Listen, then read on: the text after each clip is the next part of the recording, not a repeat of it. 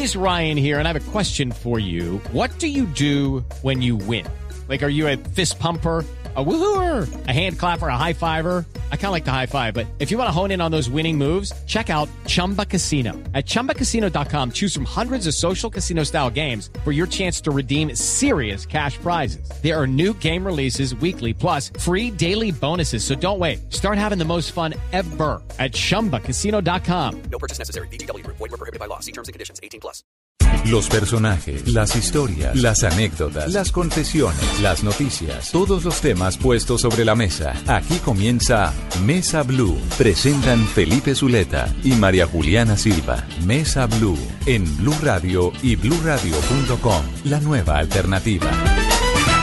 Tengan ustedes muy buenas tardes, bienvenidos a Mesa Blue. Saludamos a nuestros eh, cientos miles de oyentes de Bogotá, Cali, Medellín, Barranquilla, Neiva, Popayán, el Villavicencio, el norte del Valle, Bucaramanga, en la zona cafetera y por supuesto todos los que nos oyen a través de blurradio.com y a través de sus teléfonos celulares. María Juliana, buenas tardes. Felipe, buenas tardes y buenas tardes a los oyentes. Bueno, hoy vamos a hablar de un tema eh, dramático pero humano, por llamarlo de alguna manera.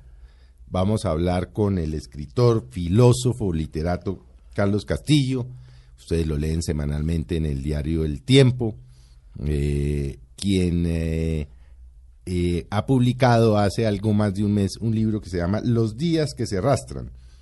Y básicamente es una conmovedora, un conmovedor relato, reportaje, crónica sobre el secuestro de Guillermo La Chiva Cortés un secuestro que fue mm, en el año 2000 y que por supuesto en su momento, como todos los secuestros, pero este más aún conmocionó al país porque se trataba primero de un hombre públicamente conocido, de un periodista y quien en su momento fue director y presidente de Cromos, presidente de Santa Fe y un hombre que pasó, trasegó por los medios de comunicación. Y se dio a la tarea de hacer la investigación Carlos Castillo, pero obviamente vamos a, hablar no solo del libro, sino de varias inquietudes. Carlos, ¿qué hubo? Buenas tardes. Muy buenas tardes a los oyentes, a ustedes dos que son los más queridos. Y gracias, muchas gracias por invitarme. Y aquí estoy. Bueno, Carlos, ¿por qué? Eh, empecemos por una eh, pregunta elemental. ¿Por qué publicó el tema después, el libro después de fallecido don Guillermo? La Chiva Cortés, vamos a hablar de la Chiva Cortés. Sí, sí, sí, de, la Chiva. Así es. Que usted siempre decía don Guillermo. Yo siempre le dije don Guillermo y él se emberracaba, ¿no? Claro, se ponía bravo. yo fui empleado de él. Sí, sí, yo soy la Chiva, porque y, también era... También era Cortés, pero decía, yo, soy Cortés, pero también Castro, sí, sí, porque era Cortés Castro. Castro Había que tenerle cuidado. Un, un, humor maravilloso. maravilloso. Yo siempre le dije a don Guillermo, porque fui su empleado, fui director de un noticiero que él tuvo que se llamaba Hora Cero, y me quedé con la costumbre de yo nunca fui capaz de decirle chiva. Y lo apreciaba y lo quería mucho. Sí, bueno. ¿Por qué publicar este libro después de muerto la Chiva Cortés? Bueno, usted usted también vivió esas épocas, se debe acordar que Así es. desde el momento mismo en que Guillermo es eh, cogido preso frente a mi finca en Choachí, mi esposa Carmen estaba con él, tal como el libro lo relata. Ahora nos va a relatar cómo fue el secuestro. eh, tuvimos que empezar a tomar notas todo se tomaba nota y ese vicio de sociólogo, mm. eh, escritor eh, vago que soy yo, sociólogo de la Nacional de, de Lobaina y de Cornell tampoco. Ah, no, sí, pero digo, pero la primera, sí, especializado por fuera, pero la primera, la primera promoción de sociólogos de la Nacional. La segunda, la, segunda, sí, con, con Falsborda y Camilo Torres. Así es. Eran los que manejan eso. Y Andrew Pierce, del cual nadie habla y fue muy importante. Bueno, entonces secuestran a la chiva y hay que tomar notas de todo lo que ocurre, qué es lo que pasa, porque empezamos a entrevistar toda clase de gente, qué hacer ante un secuestro. El presidente Samper nos mandó un memorando diciendo qué cosas se podrían hacer, recomendándonos que habláramos con gente. Obviamente con todo el que hablábamos tenía una idea y un consejo distinto, lo cual eh, apoya, se aunaba a la confusión que ya teníamos. Después de que Guillermo Cortés es rescatado y sale siete meses después. Por el ejército, ¿no? Por el ejército. Mm. Eh, Chiva, hay que escribir esta vaina. sí, ya inmediatamente déjeme salir de la clínica. Salió de la clínica, se fue a un apartamento, no al suyo, porque tenía miedo, sino de un, eh, de un amigo común. Que no he dicho el nombre nunca, pero lo voy a decir así se ponga bravo, Daniel Samper. Tenía un Bueno, pues era apartamentico. hermano Daniel, bueno, sí. era, sí, Daniel no sabemos si era hijo, hermano o papá de la chiva. Y entonces nos eh, empezamos a grabar, a hacer grabaciones, eh, la chiva y yo, hice cerca de 13 horas de grabación. Eh, estaba fresco su relato. Y pues ahí empecé a transcribirlo, a escribirlo, a, a- a- a mezclar las cosas que conocía, documentos que llegaron, cartas, entrevista con otra gente. Y cinco años después había terminado el libro. Lo terminé para dármelas como tocárselas en Nueva York. Y lo mandé por email. ¿Ah, sí? Sí. pues yo siempre los libros los remato fuera del país porque a qué horas escribe uno aquí tranquilamente. No, aquí, aquí a qué horas Sí. cualquier cosa tranquilamente en este país. no se da. Eso no Entonces se da. lo mandé, la chiva lo leyó, yo llegué pocos días después, un mes después porque estaba terminando otro libro, y dijo, no, buenísimo, claro, tenemos que ver, Carlos, y que modifica algunas cosas. Sí, claro, chivas, entiéndalo, porque lo que usted quiera que no salga, pues yo no lo puedo sacar Mm. por mi propia cuenta, porque finalmente el libro es con usted. Y entonces la chiva se fue echando para atrás, que no, que a mí me da susto, que a mí me da miedo, que y, y tuvo realmente más amenazas. De hecho, el famoso cuento del Papa que, que habían dejado mal, mal eh, castrado a un castrati, a esos que mantienen la que voz de niño, sí, pues, sí. que cantan para que mantengan la voz de niño, los castran. Y le dijeron, mire, este, este muchacho fue mal castrado, a ver si usted, por favor, pues él puede tener hijos y todo, le levanta pues la cosa, y dijo, preste el papel, le dijo, ahora sí que lo castren bien. Sí, sí, sí. Él le echaba ese Le cuento echaba ese para cuento. decir, como a mí me rescataron, yo no pagué nada, estoy libre, Entonces, va ahora sí que me a, a secuestrar otra vez. Y entonces esto se fue demorando, al final de los días de la chiva estaba bastante enfermo, le dije, bueno, chiva, ya, no soy más, me están ofreciendo hasta sacarlo por, por eh, capítulos, como por folletines, por, por eh, una página web de esas, uno de esos, entre otras cosas estaba María Elvira Bonilla, y ella me dijo, saquémoslo por, por eh, folletos, por, eh, por como un folletín. Sí, pues por capítulos. por capítulos y entonces pero no nos gustó la cosa y entonces se murió la chiva y yo dije bueno este libro yo no sé si alguien lo querrá sacar o no voy a hacerle una corrección pero no la voy a hacer yo voy a pedir un corrector de estilo y Adriana Camacho me hizo la corrección Adriana de Camacho, la correctora estilo de la revista Semana, entre otras. ¿no? también sí Sí. Y que ella me haga una corrección de estilo, me hizo una primera corrección de estilo y le dije, bueno, usted, porque yo voy a sacar el libro, si no hay editorial, yo lo saco, yo pago el libro. Si el Ulises de Joyce se hizo con colecta entre sus amigos, pues ¿Por yo no pago el libro, Claro, porque este claro. libro lo tiene que conocer el país. Entonces eh, le dije, bueno, pero busque a ver, haga de agente literario, busque a ver si alguien lo quiere publicar y efectivamente cayó en manos de, de Gabriel Iriarte, En Grijalvo. de, de, de- sí, de Grijalvo, de, de Mondador. Hoy en día es Penguin, eh, Sí, Random House, todos, Mondador sí. y lo Sí, que usted quiera. todos. Y Gabriel lo encontró que era un libro pertinente, eh, él lo entendió muy bien y, y aquí estamos. Este secuestro fue, pues porque muchas personas dicen que, que fue un accidente o, o fue, o fue, digamos, a él lo estaban amenazando, a él ya le habían dicho que lo iban a secuestrar.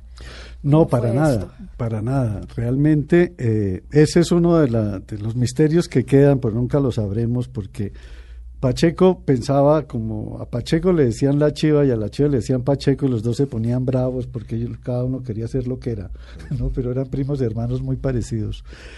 Pacheco quedó con el complejo de que iban por él y que se confundieron, se llevaron la chiva y la chiva trataba de decir, no hombre, era a mí que me llevan, pero pero no era a mí porque todo lo que se ve eh, durante eh, el, el secuestro, eh, cuando se lo llevan, es que esos cuatro muchachos que se lo llevaron No sabían a quién se habían llevado. no sabían a quién se habían ¿Cómo fue? ¿Cómo fue? Y, y Carmen Barbo, también editora, estaba ahí Sí. en eh, la finca de la Chiva, que es al lado de la finca suya en Chochi. ¿Cómo fue el secuestro? ¿Qué pasó en ese momento? Él era un, un señor muy terco, ¿no? Sí, Hay que advertirlo y tal vez yo ahí me meto un poco en la historia que yo recuerdo y era que yo trabajaba con él como director de Noticiero Cero y don Guillermo, o la Chiva, pues yo le decía don Guillermo, todos los viernes cogían para Choachí. Sí. Y yo me acuerdo que le decía cuando antes le decía Guillermo, no hagas rutina, te, te van a joder, esto, esa zona está peligrosa, el país está... Y yo me acuerdo que la última, el día que se fue a- previo al sábado que lo secuestraron, le dije, carajo, te van a joder. Y dijo, no, pues así entras algo con un trapo rojo, porque ¿qué hago? Y les digo, hola, ¿cómo están? Y, y fue la última vez que yo lo vi. Sí. ¿no? ¿Cómo fue el secuestro de Guillermo? Pero el secuestro es de eh, Carmen, eh, mi esposa está, se fue a, a- después de almuerzo al zancudo, a la finca, La finca de la, de de la la chiva se que él mismo zancudo, le ponía zancudo porque Sí. la primera vez que fue dijo que eso era un zancudero espantoso, le llamaba el Palacio el zancudo Y le puso el y zancudo. compró la, la Sí, sí, se llama el Palacio el zancudo, ya por abreviarse le dice el zancudo. Entonces eh, estaban ahí la flaca, que sale en el relato eh, más adelante digo por qué. Eh, Olga, la esposa, y la, la una se hija de la se flaca. llevan.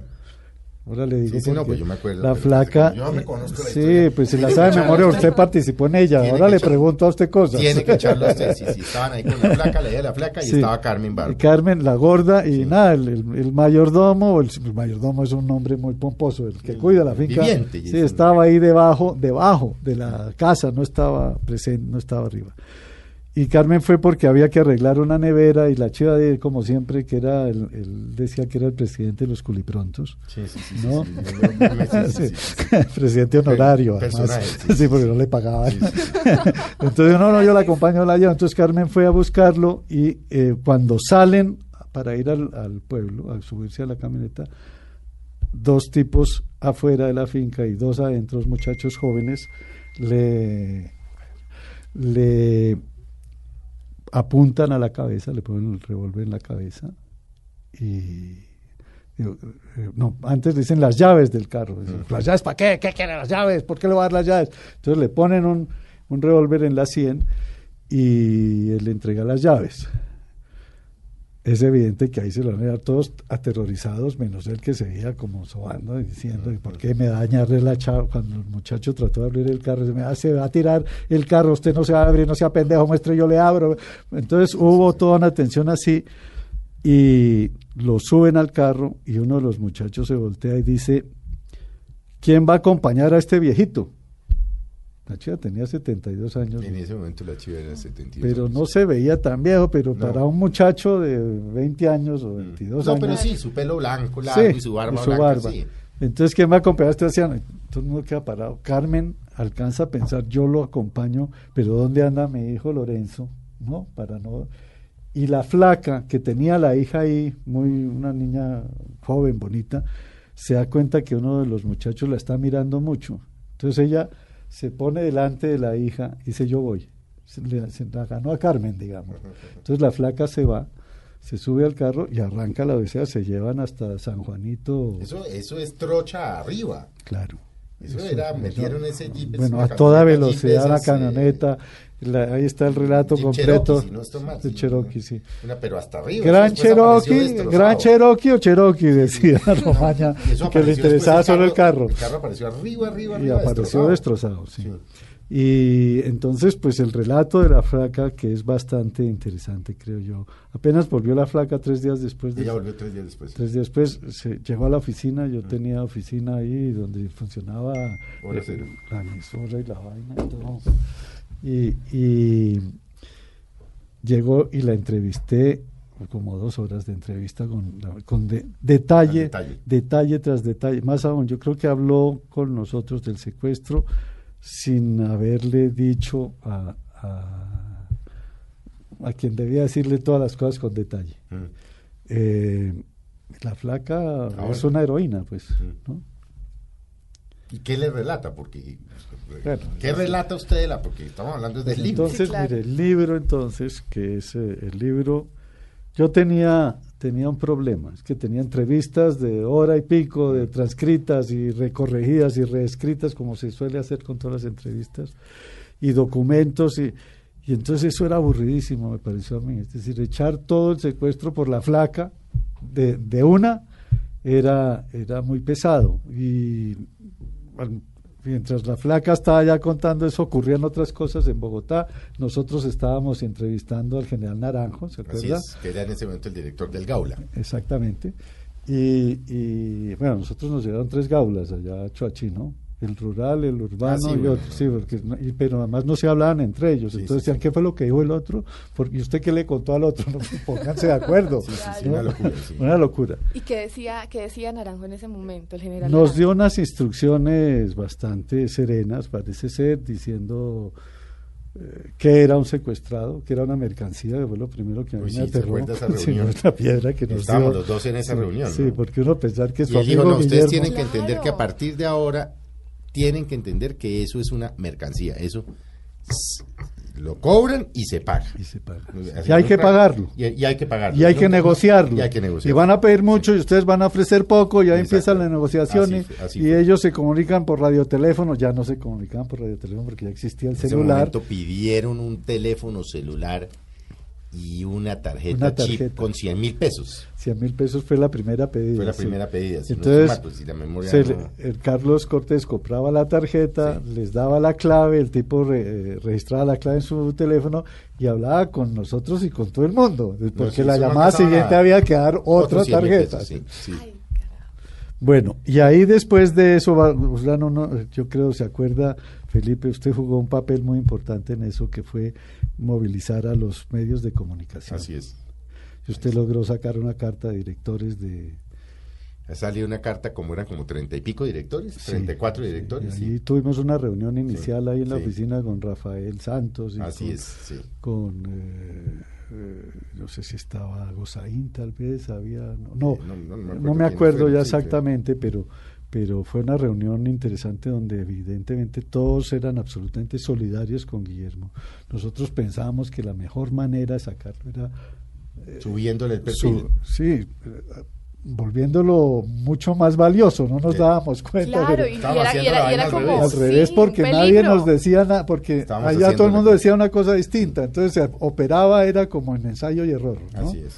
Así Y es. entonces solo unos días después, pocos días después, entra una llamada que la recibe es la secretaria de la Chiva, Eh, Vicky. Vicky. Sí. Entonces Vicky, don Carlos, que que le decía a Carlos Cortés, mire que llamaron a este señor, pero seguro que este tipo es, yo le dije que llamara, ya había otro teléfono al cual era mejor que se comunicara, o se estaban grabando todas las conversaciones que llegaran. Así es. Entonces el tipo volvió a llamar, supuestamente, y era, yo creo que era un error, yo era como el escogido para negociar, porque yo había estado en el gobierno de San Pedro y había estado en la entrega de los soldados y era negociando un paros. Tipo, y era un tipo práctico. Era- Porque fue una de las decisiones, además, que, o no decisiones, recomendaciones en su momento de General Naranjo. y Que no en fuera momento era coronel, que es cualquiera que sea negociador no puede estar vinculado efectivamente con la mercancía. Sí, exactamente. Dios. Eso salió después Sí, todo al sí, revés. sí, hay que, hay que comerciar. Entonces, sí, eso salió eh, después todo el al que revés, sí. adora su producto, pues no, no, Sí, no, sí, lo sí, produce, es un artesano, pero no lo vende. Así es, así es, así es. Bueno, entonces, la primera llamada eh, la recibe Carlos, eh, habla Carlos, Estamos hablando de, de de Carlos, Cortés, el de hijo de Chiva. la Chiva, Ok. eh, y lo trata al entrevistador al revés de lo que todo el mundo pensaba. Porque al revés. Porque, es decir, Se agarra. Porque entrada lo que ocurría normalmente era que pasaba un negociador que si era un pariente era terrible, si no era un pariente también se presentaba como sumiso y como con susto. Y, y este empezó a decirle, bueno, usted tal por cual, ¿por qué tiene a mi papá? ¿Dónde lo tiene, carajo? No sé. Entonces, fue una reacción que a nosotros, yo creo que... Negaron li- por- tal vez recordemos, Carlos, que negaron por un tiempo, me acuerdo si Que- un mes o que eran las FARC, que eran las FARC, que ellos sí. hablaban de un movimiento, no sé qué, no Sí, sé qué, no sí, sé qué, sí, sí. no, sabiendo que eran las que FARC. todos sabíamos que eran las FARC. Mm. Y entonces, eh, esa respuesta de Carlos, que nosotros, Felipe y yo, nos mirábamos No, boquiabiertos y sorprendidos. Era todo lo contrario Todo lo- lo contrario de lo que se había dicho. Y lo que había recomendado, yo no, me- yo no me acuerdo. Otro Ramírez, ¿se acuerda? Ramírez se llamaba, que había sido alto Uno- comisionado. No, claro, Ramírez, que había sido alto comisionado, y alguien que ya había eh, negociado, no me acuerdo el eh, personaje, que nos mandó, no sé si Naranjo, que ya había negociado varios secuestros. Sí. Porque hubo uno que era amigo nuestro, eh, que fue muy valioso, que, que, que era Lobo Guerrero. Pero ese es, ese es, Ese es otro, posterior y ese es buenísimo. posterior, sí. Bueno, en todo caso, esa sorpresa era tal que nosotros no supimos qué hacer. El otro lado se desconcertó. Fue lo que nos dimos cuenta. Y ya Carlos dijo, yo negocio la vaina. Y cogió el, Y, tema y cogió, y ahí hay transcripciones dramáticas de las conversaciones, lo duras, lo ásperas y lo agresivas que eran. Al mismo tiempo se decían hermano, una vaina rarísima, ¿no? Mira, hermano, no sé qué, pero... ¿Por, qué no lo lee un pedazo de esas mismos, descripciones, los Carlos? mismos Este, nervios, yo creo. Usted conoce ese libro como, Esto a ver si tengo algo como, aquí. lo, como lo escribió y lo, lo parió. Sí, y en, Sí. el- pero en ese momento no se sabía realmente qué estaba pasando. Bueno, entonces, evidentemente eso duró varios, varias conversaciones. Pero se rompieron las, las En un momento dado momento se- se rompieron Recién iniciaba por la agresividad de, Exacto. de- Es que los primeros días, Cortés con su, con su interlocutor. es que los primeros días eh, teníamos la esperanza de que eso iba a salir rapidísimo. Sí. ¿Se acuerda que cogieron a un ciclista, a Rincón, no, no, eh, un ciclista de los secuestrados lo soltaron a los tres días? Nosotros teníamos la esperanza que, mostrándolo como eh, un personaje importante para el país, de los medios de comunicación, pensamos incluso, no, incluso que le van a entregar un mensaje para acuerdo de paso, cualquier vaina y nos lo sueltan. Y fue realmente todo lo contrario. Debemos, mientras usted busca eso, recordar a los oyentes de María Juliana que en ese momento estaba en su apogeo el Caguán. Claro. Estamos hablando de que en ese momento estaba el proceso de diálogo entre el gobierno y las FARC en el Caguán. Exactamente. Era la zona de extensión y Claro. el camino de Choachí para llegar a San Juanito era el camino por donde metían a los secuestrados y donde entraban y salían las FARC al Caguán. O sea, era un camino... Era un corredor de- ahí era un corredor. completamente de ellos. Entonces, pues los que los secuestran, que sabemos o suponemos o nos dice todo el mundo que no eran guerrillos, Sino sino que son lo vendieron a jóvenes de, de- Sí. de un vecino y lo van y lo secuestran. Aquí estamos oyendo el celular del doctor. El Rinton. No, no es, no es la película Hitchcock, pero suena igualito. Sí, sí, sí, sí, sí, sí. Bueno, entonces eh, eh, eso era camino abierto, era una cosa terrible y detestable eh, para todo el mundo y era una zona de miedo. Es decir, quiero decir una cosa, antes, y aparece en el libro también, poco tiempo antes de, o no, unos años antes de ser secuestrado la chiva, le robaron un mulo que había comprado para que jugaran los niños de ahí, los Sí, sí, sí, sí. vecinos y mi hijo, entre otros, y, todo, y le roban el mulo. Y entonces, bueno, ¿yo dónde puedo conseguir el mulo? ¿Qué es lo que pasa? ¿Quién lo robó? Yo, no, no, vaya, vaya a, a pueblo vecino.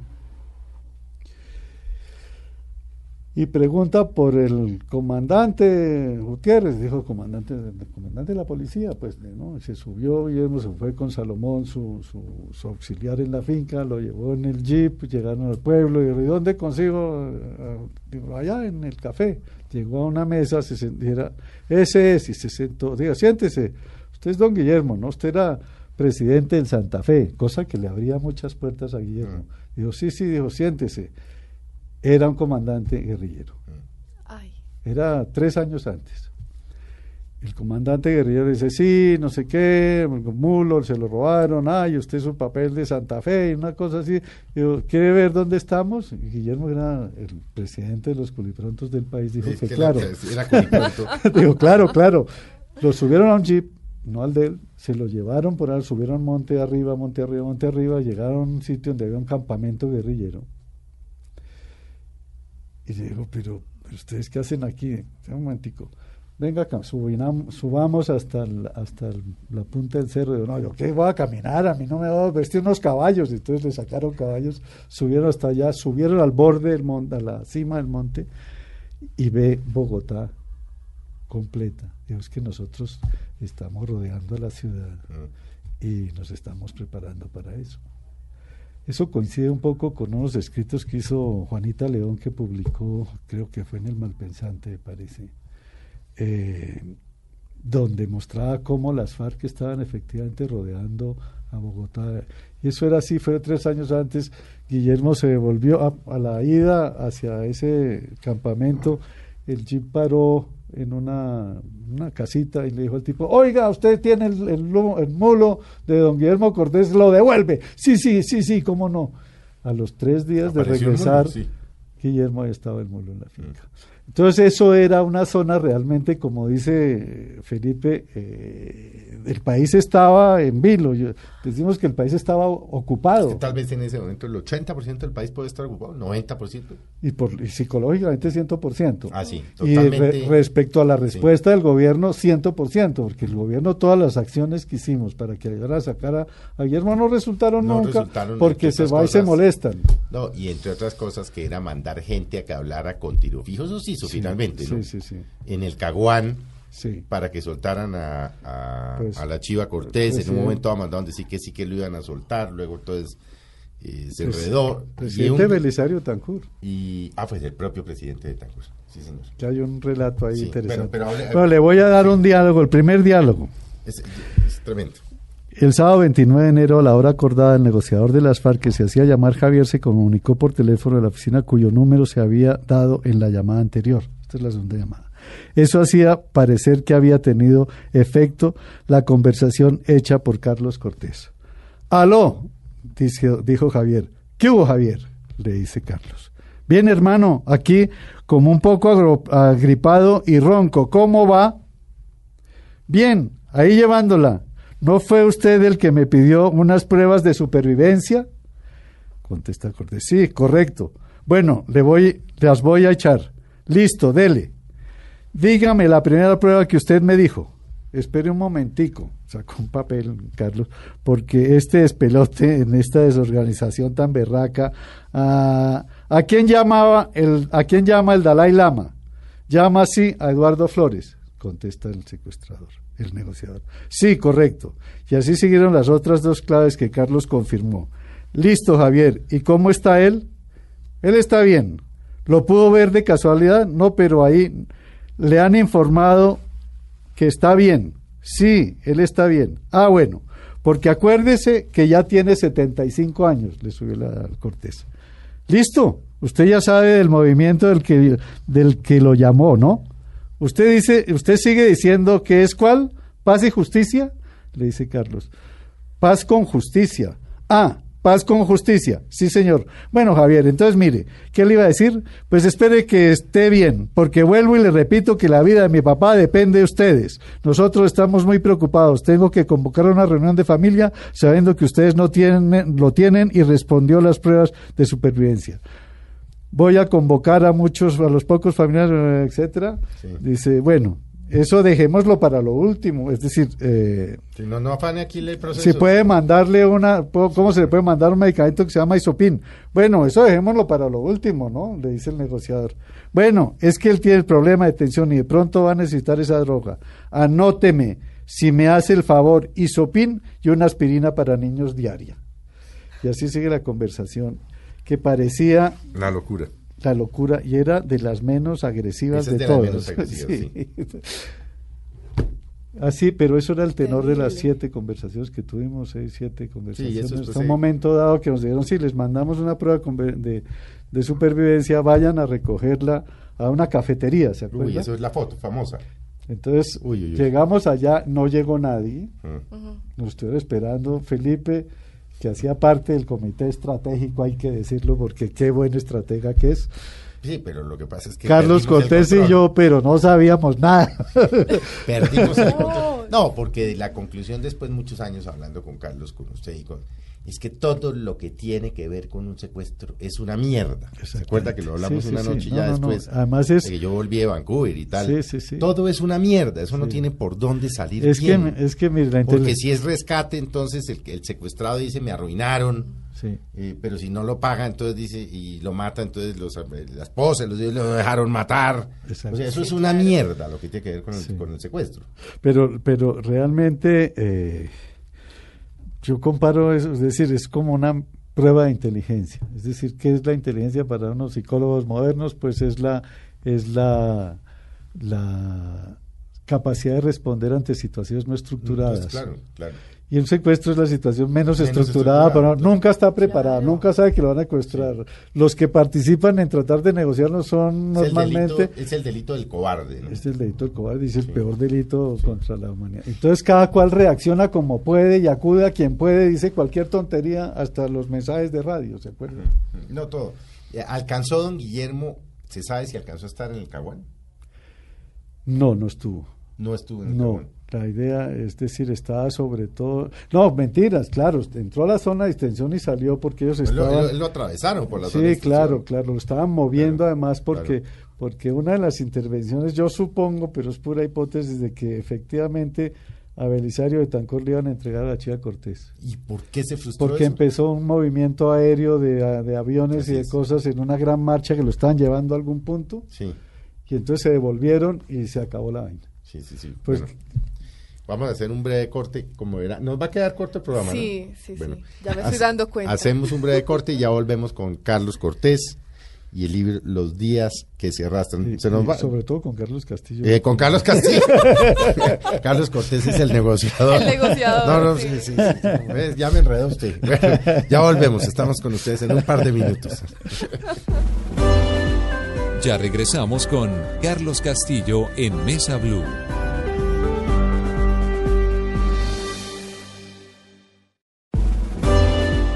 Continuamos con Carlos Castillo en Mesa Blue.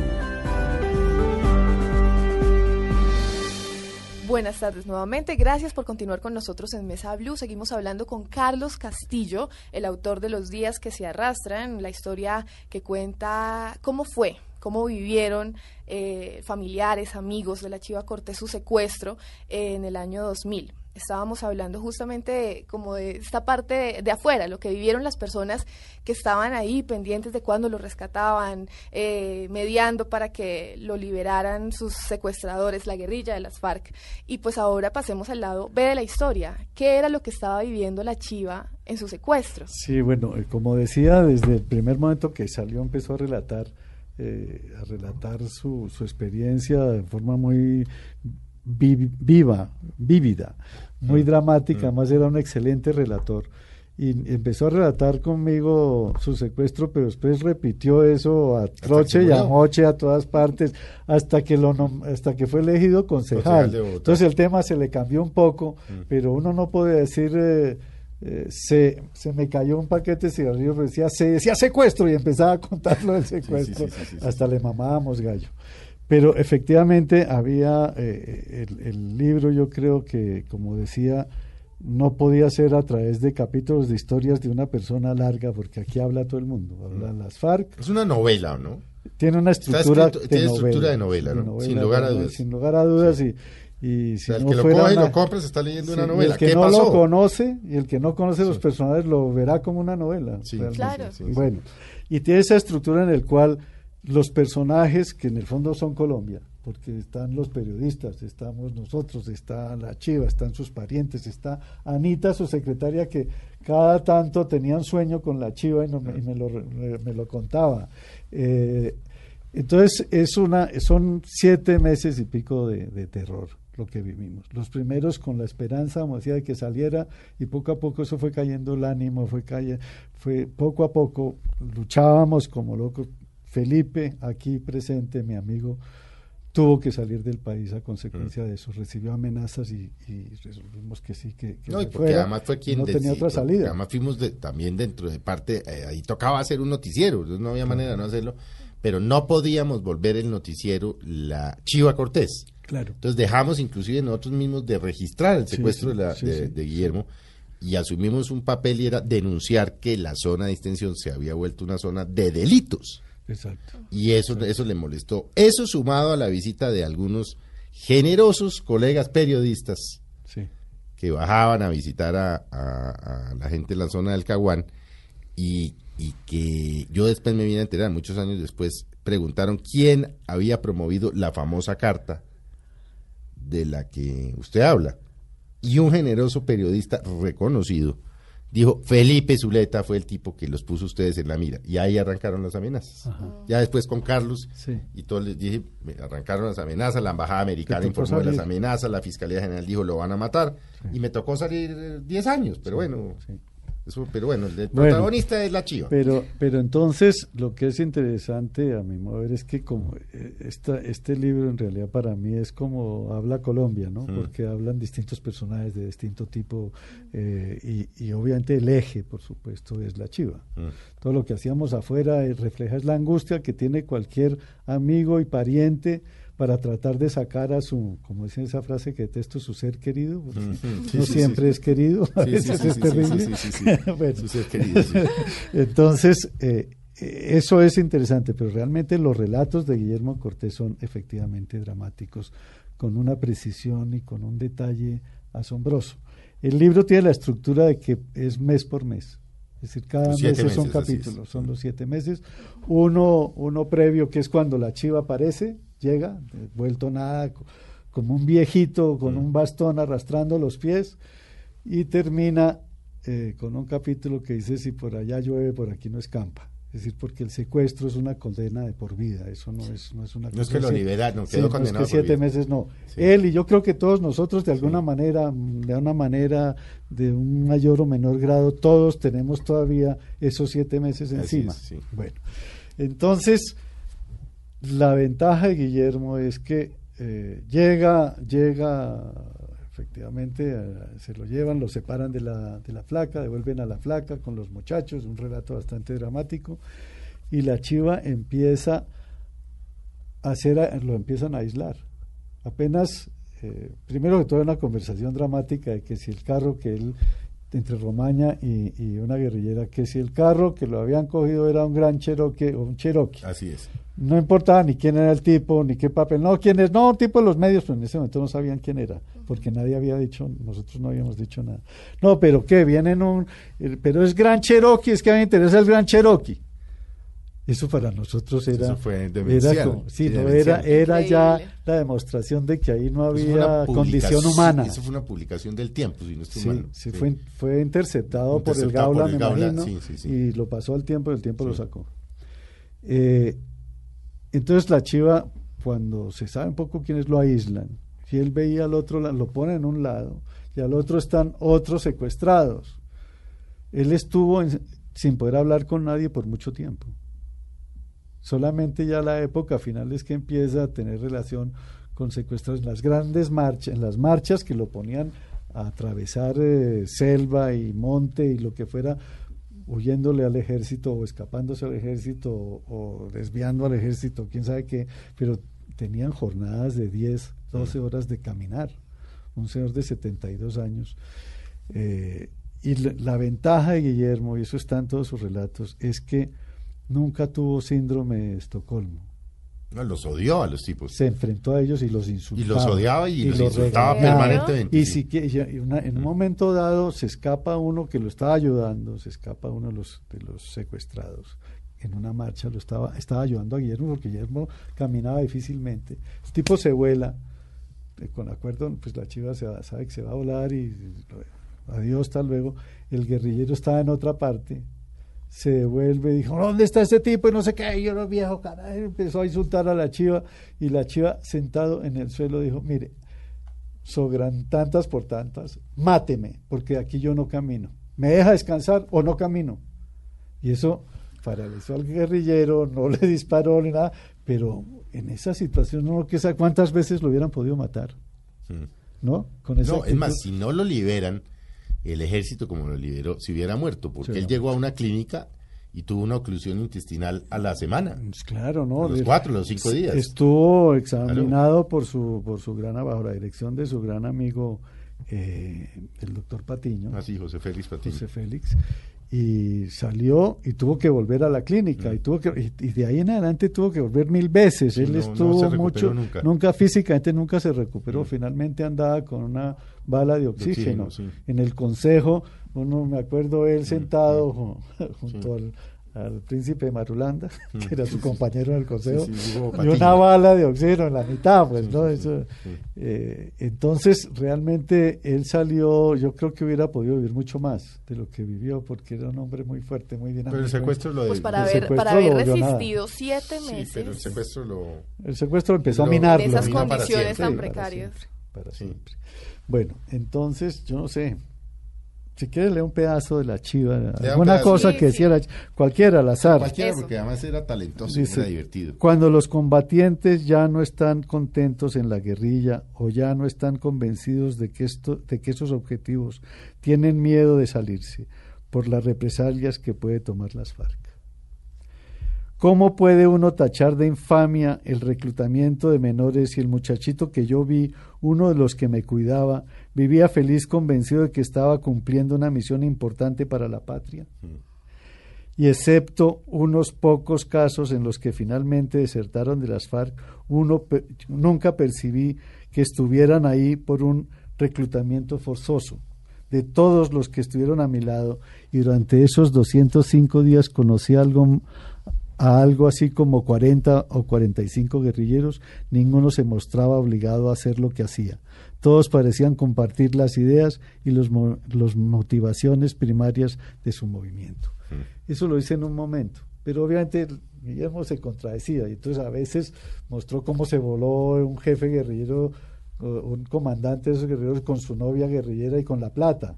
Se voló con la plata. sí, sí, que sí, eso era condena a muerte. eso lo agarraban. No, es que él vivió 24 horas en función de eso, de- hasta el día que se murió. Sí, sí, sí. Y entonces, eh, eh, por ejemplo, hay, es que yo no venía preparado. Yo, yo escribí el libro hace ocho años y no lo había vuelto a leer. Creo que no lo he vuelto a leer. Pero, pero, pero mire, eh, hay eh, relaciones con los guerrilleros muy interesantes. Por ejemplo, les, eh, les pedía prestadas, les pedía prestadas cosas que le prestaba a los otros. Tenía una relación con una guerrillera que se llamaba La Culebra, según él, porque Guillermo, usted sabe, no A hacía todo sino- el mundo le ponía apodo. Nadie tenía nombre y apellido. Todo el mundo tenía Todo el apodo, mundo sí. tenía apodo. Sí. Entonces, esa la culebra hizo una relación como amistad hasta un punto de que, de que en algún momento una de las guerrillas entra a la choza por la noche, él cree que lo van a matar, y es para decirle que se vuelen, que ella no aguanta más esa situación. Más aún, la chiva logra ser rescatado porque una de las guerrille- guerrilleras, un poco contradiciendo esto que dice este párrafo, eh, tenía un hermano entre la guerrilla, ella se vuela y quiere sacar al hermano que dejó atrás, que estaba con Guillermo, Estaba cuidando, cu- a Guillermo. cuidando a Guillermo, sí. Entonces, gracias a eso, la guerrillera indica el camino para ir a rescatar a la chiva.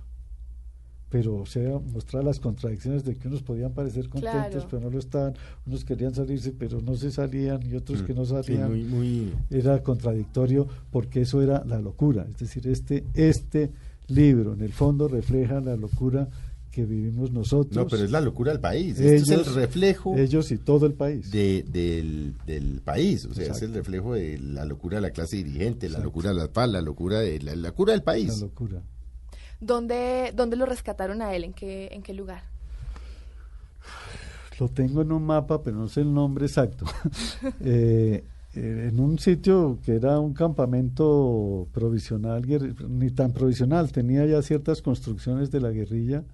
Eh, cuando, cuando lo secuestran, Cecilita Orozco, También, Era- quien era también jugó un papel fundamental, en- determinante en esto, la directora de Noticias 1 y la columnista del espectador Cecilia. Muy amiga, de, formada por Guillermo, decía ella. Además, dice ella, sí. pues. me dice, rescataron a Guillermo, ella me anuncia, coja un avión y se va para Villavicencio con, con los periodistas porque va a llegar allá. Yo no puedo ir, váyase usted y lo recibe para que tenga alguien amigo.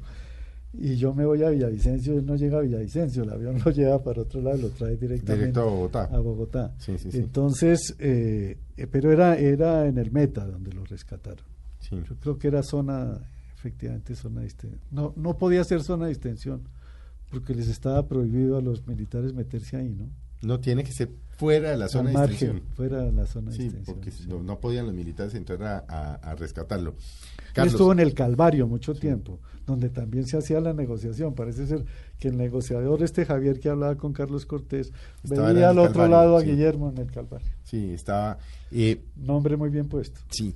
¿Cómo, ¿Cómo quedó la familia de la Chiva Cortés des- después de todo este episodio, que fue un episodio muy difícil?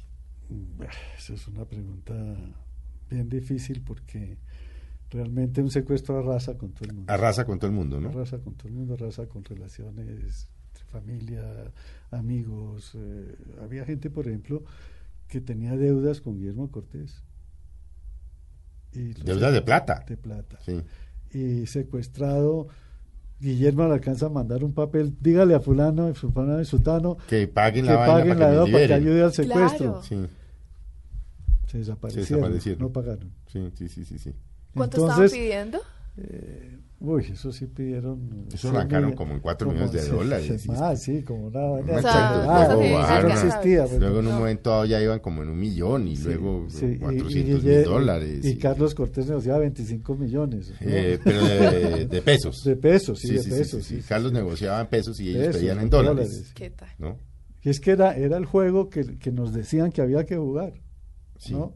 Sí. Y realmente, cierto- finalmente, eso se enreda en el punto de que no hay como. La, la sensación, pero usted, me, usted que es el más biógrafo de, de la Chiva, la, la sensación con la que uno siempre, o lo con la que yo siempre quedé, es que si a él no lo hubieran liberado, a él, lo habrían, él se habría muerto ya, Yo creo, o lo habrían matado. yo creo. No era una negociación posible. No, él ya salió muy enfermo.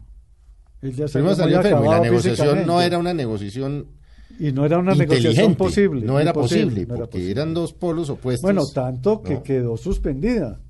No volvieron a hablar. Nunca volvieron a hablar No. hasta que hasta que usted tiene la memoria de cuando mandaron la foto del- de, la Chiva Cortés colgado de un palo como un pollo. sí, que nos la iban a entregar en esa cafetería Que no, que es que estábamos volvía a ese episodio. No llegó Sí. y después recibimos en la oficina, alguien entregó un sobre anónimamente con cuatro fotografías de una que que yo las tengo, los originales. Usted tiene los originales. ¿no? Donde está esposado o amarrado, digamos, De un bambú. con esposas de un bambú atravesado, Sí. la chiva con sangre en el pecho y ah, en el pecho, solo en el pecho, Sí, sí. y con una mano haciendo Una vez de la una V de la victoria que después supimos que no era V de la victoria sino que era como pistola era lo que estaba que haciendo estaba haciendo pistola. como- diciendo no esto no es de verdad porque la sangre no era de él sangre era de gallo, pollo. era de pollo. Le mataron Pero no- un pollo pero y le sí- echaron Y le ahí. echaron la sangre. Sí nos impresionó mucho eso, ¿no? sí pero siempre tuvimos la De la teníamos duda, de, la qué era, duda de qué era lo que estaba pasando. Sí, de, ¿será cierto? ¿No será cierto? Es un simulacro que es. Y el otro día me decía, yo no recordaba, pero Daniel Samper, que venía de Madrid, a a ver Sí, eso, entraba, salía, Sí. venía, sí. vio las fotos y dijo, no, esta vaina no es sangre, no es de la chiva, porque no tiene, no tiene sangre sino aquí y no se riega por el resto del cuerpo, Sí. luego no puede ser sangre de la chiva. Sí, sí, sí, sí, sí. Pero era todo con la duda, ¿no? Todo, todo como el- el- la comunicación es te- tiende a cero, todo lo que ocurre uno se lo imagina en la cabeza como puede y Mm. reacciona imaginándose cómo se, cómo se enfrenta a situaciones no estructuradas. ¿Usted, Carlos, se ha leído los libros de, de otros secuestrados? No, No tiene, solo el de García Márquez. Bueno, la historia de un secuestro, pero es que eso sí es, magi- pues es... Toca leerlo. Sí, ese es, toca de leerlo. los sí. otros yo me resistía, ni siquiera el Sí. de Ingrid Betancourt. Sí, No sé, yo le tengo desconfianza y es el colmo. Mm. Eh, además yo ya había escrito mi libro. El primer libro que se escribió fue este. mm. Y no, no, no sé. y el último en publicarse. el último en publicarse, además el relato es el único en que el, que- el, que, el que lo relata Es un tercero. es un tercero. Claro. No es el secuestrado. Por Los eso- otros son de secuestrado. Por eso lo hace novela, porque es un autor que tiene unos personajes que aquí resultan ser ciertos, pero que quien, como usted lo dice, no los conoce. No los conoce. Es decir, quien nos está oyendo ahorita dice, oiga, interesante, Claro. ir y buscar este libro de, de- de Carlos Castillo. Tipo se lee y posiblemente el 90% de las, de las personas que están en medio no saben quiénes son, pero se lee la novela.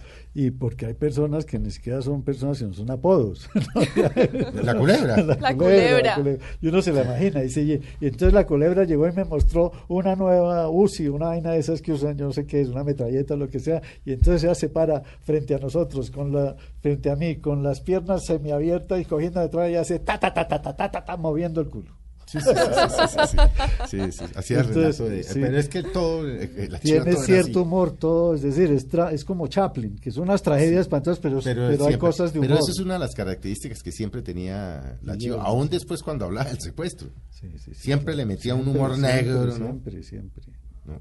Carlos, María usted que, que conoció pues también a la chiva que tuvo y Felipe también tuvieron la fortuna de conocerlo, ¿qué, qué diría él hoy si tuviera el libro en sus manos? Yo creo que a pesar de todo el miedo que él tenía, estaría feliz. Estaría feliz. Porque él- Regalándolo además, ¿no? Sí, claro. Sí, sí, sí. Ay, mire, vea, venga Sí, aquí, mire, y se lo mandemos a no sé quién, y miren, porque él no paró en ningún momento de relatar su propia historia. Nunca. Yo creo que él le tenía miedo a lo que no era su propia historia. Mm. No era solamente el miedo del secuestro, sino efectivamente lo que ocurre en un secuestro que arrasa con todo lo que existe. Es que yo creo que él, eh, de alguna manera, eh, cuando usted planteó el libro, cuando yo estando por fuera me dice, eh, voy a escribir el libro y yo le mando unos correos diciendo, sí, pero, pero ah, yo cuento lo que yo vi. Claro.